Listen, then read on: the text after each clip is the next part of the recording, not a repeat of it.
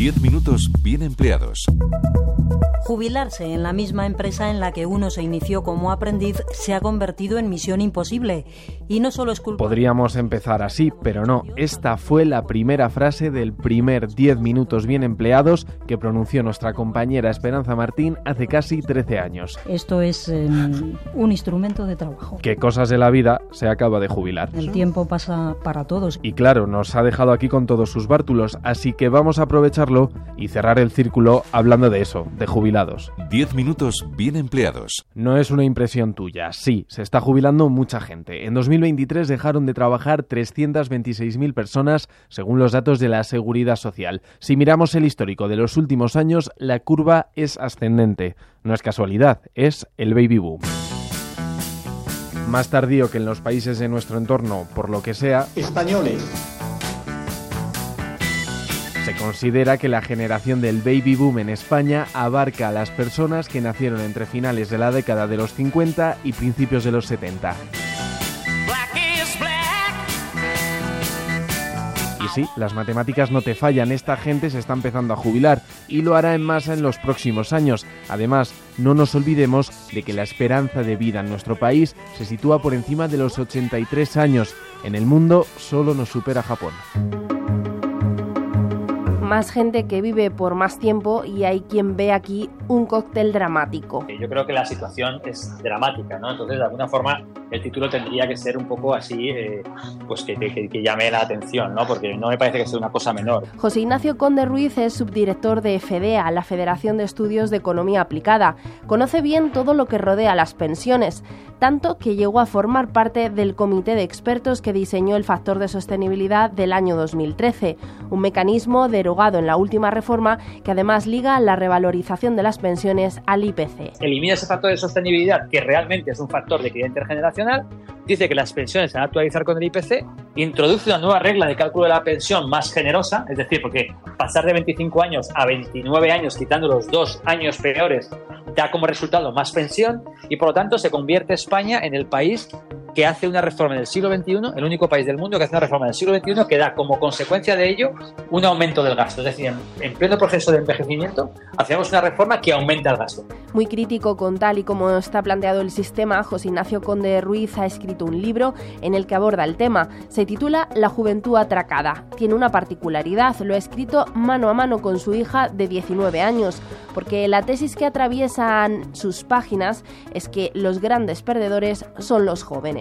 Le llamo atraco perfecto realmente, porque lo que haces es hacer que la gran parte del aumento del gasto vaya destinado a los mayores, pero luego no lo pagas. Lo emites, emites deuda pública y es, que es como les pasa las facturas a los jóvenes. Es decir, por un lado, no va el dinero hacia ellos, va hacia los mayores, pero por otro lado sí que van las facturas a través de la deuda pública. ¿no? Y de ahí venía la idea de atraco perfecto. Tesis que rechaza de plano Carlos Bravo, secretario de Políticas Públicas y Protección Social de Comisiones Obreras.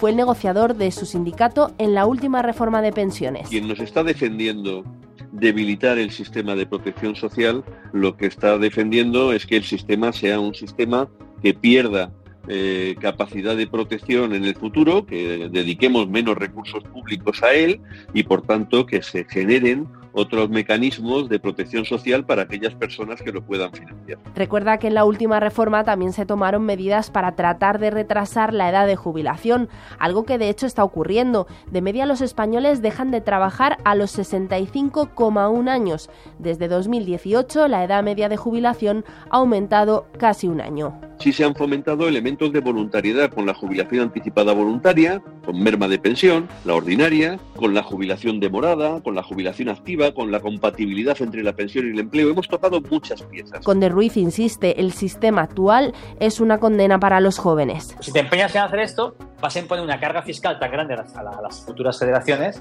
que vas a imposibilitar además no solo pagar más, sino que luego no van a poder destinarlo a, políticas que les van a beneficiar a los jóvenes que normalmente son las políticas que mejoran la productividad. Estamos hablando de educación, vivienda, emancipación, ayudas a la familia, lucha contra la pobreza infantil, lucha contra el cambio climático, etc. Porque dice a los políticos no les interesan los jóvenes por una cuestión de cantidad. Son una generación que es verdad que no es relevante en unas elecciones, lo sabemos ya y cada vez lo va a ser menos, porque cuando yo era joven, los jóvenes pesábamos el 34% del electorado, ahora no llegan al 20% y en el futuro todavía va a ser peor. ¿Y los jóvenes qué tienen que decir? Es complicado generalizar cuando hablamos de los jóvenes, probablemente el grupo de edad más difícil de encasillar y definir, muy variopinto. Eso sí, hay realidades que les afectan a todos. Nosotros hemos llamado a la puerta del Consejo de la Juventud para que su vicepresidente, Juan Antonio Báez, nos haga una fotografía. Las personas jóvenes en la actualidad tienen las peores perspectivas económicas de los últimos 60 años. El retrato que pinta es feo en prácticamente todas las áreas, empezando por el trabajo, donde los jóvenes, con el 28%, son el colectivo con la tasa de paro más alta. Además, tienen las condiciones más precarias. Que todavía encontramos una parcialidad involuntaria que afecta al 45,7% de los jóvenes, o sea, de contratos a 16, a 10 horas, a 20 horas cuando los jóvenes lo que quieren es trabajar a jornada completa. También en la vivienda, donde la edad media de emancipación supera los 30 años, cuatro por encima del resto de Europa. En la actualidad, en 2023, tenemos el precio del alquiler más alto desde que existen datos, 944 euros en 2008 eran cerca de unos 600 euros, o sea, ha subido más de 300 euros durante los últimos años el alquiler. Y una persona joven en 2008 tenía un 20% de poder adquisitivo más de lo que tiene ahora. O sea que ahora mismo los alquileres están más caros y los salarios son mucho más bajos. Según la encuesta de población activa, los jóvenes de entre 16 y 24 años cobran de media 1.315 euros brutos al mes, 1.850 en el caso de los que tienen entre 25 y 34. Los datos nos dicen que a día de hoy las cotizaciones de tres trabajadores sirven para pagar una pensión. En el 2050 ese ratio será de uno y medio por pensión. Con todo, desde el Consejo defienden la solidaridad intergeneracional. Pero que a mi abuelo le suban la pensión un 3% no significa que yo vaya a ser más pobre, porque mi subida salarial tiene que ir por otro lado y por otra negociación. Intentamos hacer una clara diferencia, que a una persona desfavorecida que le suban, por ejemplo, su pensión contributiva, no va a estar en contra o no va eso directamente contra los intereses de una persona joven que cobra poco, que son dos luchas que se pueden tener a la vez y que no se solapan o que no se pisan. 10 minutos bien empleados. Entonces, por un lado tenemos a esos jóvenes que se sienten defraudados ante un sistema que consideran injusto y desigual, mientras que los pensionistas, habiendo pasado ya por su etapa de cotización a la seguridad social, recuerdan que las pensiones se basan en una estructura solidaria, que favorecerá en el futuro a quienes hoy están en activo. ¿Estamos ante una guerra entre generaciones? Pero no hay que contraponer esas dos cuestiones. Esto no es un conflicto intergeneracional. Y los que defienden el conflicto intergeneracional lo hacen para intentar reforzar su argumento de reducir los sistemas de protección social. Y esos son elementos que no se tienen, no se tienen que aceptar. Carlos Bravo lo tiene claro, hay que preservar el actual sistema para que los jóvenes lo tengan cuando lleguen a él. Lo primero que tienen que tener nuestros jóvenes claro es que un sistema de protección social que no se mantiene para las generaciones futuras, eso sí que es insostenible. Por eso, los que dicen que no se, que no se va a mantener no están diciendo la verdad, porque yo creo que el sistema es perfectamente sostenible. Confía en esa sostenibilidad también Lázaro González, presidente de la plataforma de mayores y pensionistas, que aboga por alejarse de alarmismos o mentiras, dice, como la de que los mayores están viviendo a costa de los jóvenes. Pensar que las personas mayores pues somos eh, eh, personas que estamos robando a los jóvenes, sino al revés.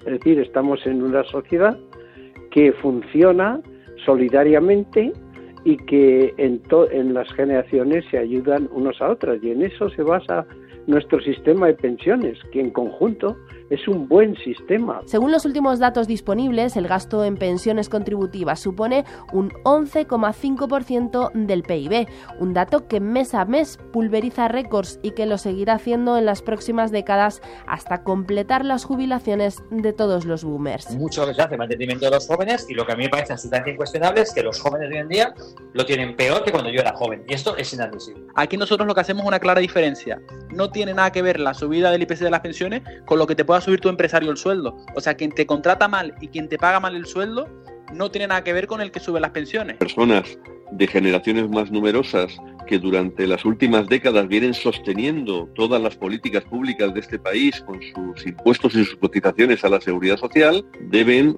recibir el mismo tratamiento que han contribuido a financiar con su esfuerzo y si podemos mantener ese tratamiento también para ellos. Esperanza Martín, buenas noches. Hola, buenas noches. Sí, junto a nosotros se encuentra una unidad móvil de Radio Nacional Esperanza Martín. Buenas tardes. Buenas tardes, sucursales oficial en el PSOE, mientras el Francia y Reino Unido, donde sí se... Esperanza Martín, muy buenas tardes. Hola, buenas tardes. Mes de septiembre se nos ha venido todo abajo. Perdón. ¿Quieres un poco? Espera, voy a buscarte agua, La primera reunión conjunta y pública en una persona. Gracias por todo y feliz jubilación. El trabajo nunca más volverá a ser igual.